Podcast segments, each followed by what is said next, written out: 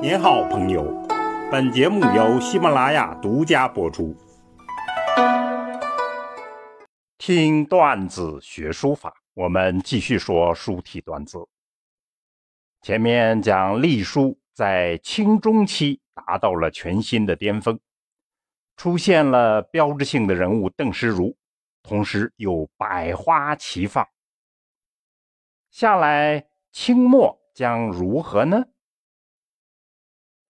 最后的华彩，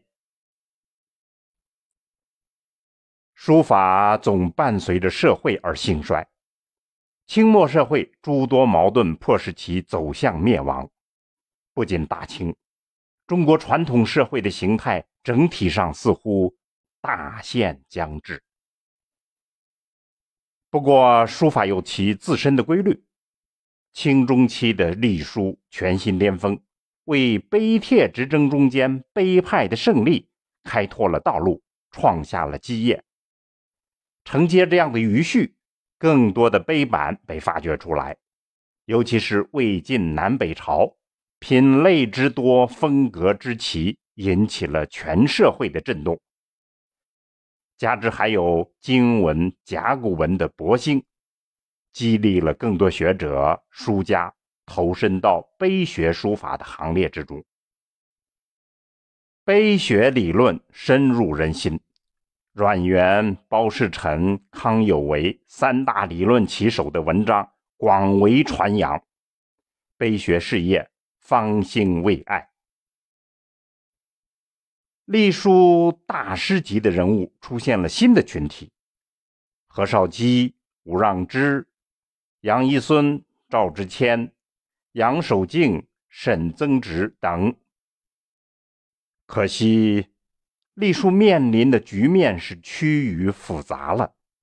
概括起来，主要是：第一，金石考据的学术兴盛了，越来越影响着书法的走向；第二，篆刻艺术发展迅猛，金石器的书法追求。更加具体化了。第三，文人画的发展令书法用笔方法更加火热，书画互相影响达到了新高潮。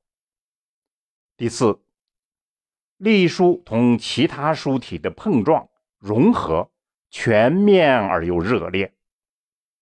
第五，书法工具的革新。长锋、羊毫、生宣纸、用水的讲究等等，大大的影响了隶书的未来走向。第六，思想的解放、个性抒发的需求、创新精神的倍增，都推动了隶书探求新的道路。从社会到文化诸种的影响因素之中。碑学本身的发展变化值得特别关注。随着魏晋南北朝碑版的大量发现与走火，碑学的中后期产生了一些微妙的变化，审美方向从汉碑转向了北碑。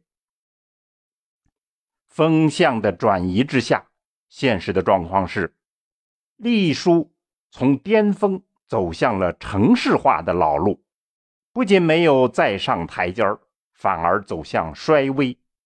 这种趋势一直影响到清亡之后的民国。汉碑与北碑到底有什么不同呢？先说北碑，也称魏碑，指的是魏晋南北朝时期，尤其是北魏的刻石碑刻。墓志铭、造像题记等，这种书体呢，总体展示的是隶书向楷书过渡时期的状态。技法特点是用笔方圆兼备，多用方笔，运笔遒劲，快起快收，转折成角，多用侧锋，笔力果断，点画如刀切一般。横平竖直，结体呢内圆外方，风格豪放遒健。它的布局严谨生动。那么，这样个性鲜明的书体，对于清末书风中间的个性化倾向有极大的促进。然而，汉碑与此不同。汉碑集中在东汉时期，数量大，风格多，精湛而又恢宏。汉隶的精神可以概括为古朴、雄浑、博大、深沉。汉隶早期是民间书法，主要是在简帛上书写，有强烈的生命感、非凡的气势，其整体性力量前无古人后无来者。正是早期汉隶的自由个性与生命的原初力量。支配着被改变成庙堂体制后的汉碑，民间的力量经过官方改造，产生了东汉书法的奇迹。其中的自由意志与多样化风格的追求，正是由于这种特殊身世而决定的。很显然，清末隶书的命运，很大程度上是与取法的热点。审美走向从汉碑移向了北碑而决定的。复杂的形势之下，集大成的人物就出现了，这就是何绍基。他是个官场失意而又学养深厚的文化大师。我们在书家段子里讲过他，大家可以参考。如果说中期的邓石如，主要功劳在于恢复篆隶古法，有开创之功。他的笔法忠实饱满，逆风铺毫，万毫齐立，有极强的书写性，节奏韵律感强。而何绍基呢，更多的看见了碑派的苍茫斑驳，强调用笔的跌宕起伏，增加了碑派笔法的丰富性。他最抢眼的就是回腕执笔法，由此就将腰骨之力传达到了指尖上，使他的隶书呢真气弥漫而又空灵洒脱。还有他的颤笔法，代表了碑学的特征，金石器取代了传统的书卷气，这使他的隶书如屈铁枯藤。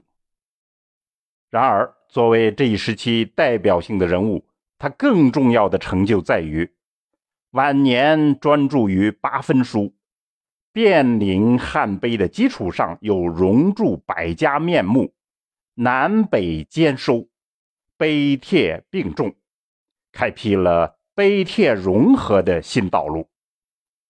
虽然呢，这条道路还有大量的未解难题，但是方向已经指明。这个意义是极其深远。风雨飘摇的时代，隶书恰恰就在风口浪尖之上。尽管何绍基的隶书还有很多争议，但是他所预示的碑帖融合的方向道路，直到今天还在发挥着巨大的作用。好，听段子学书法，我们下次再见。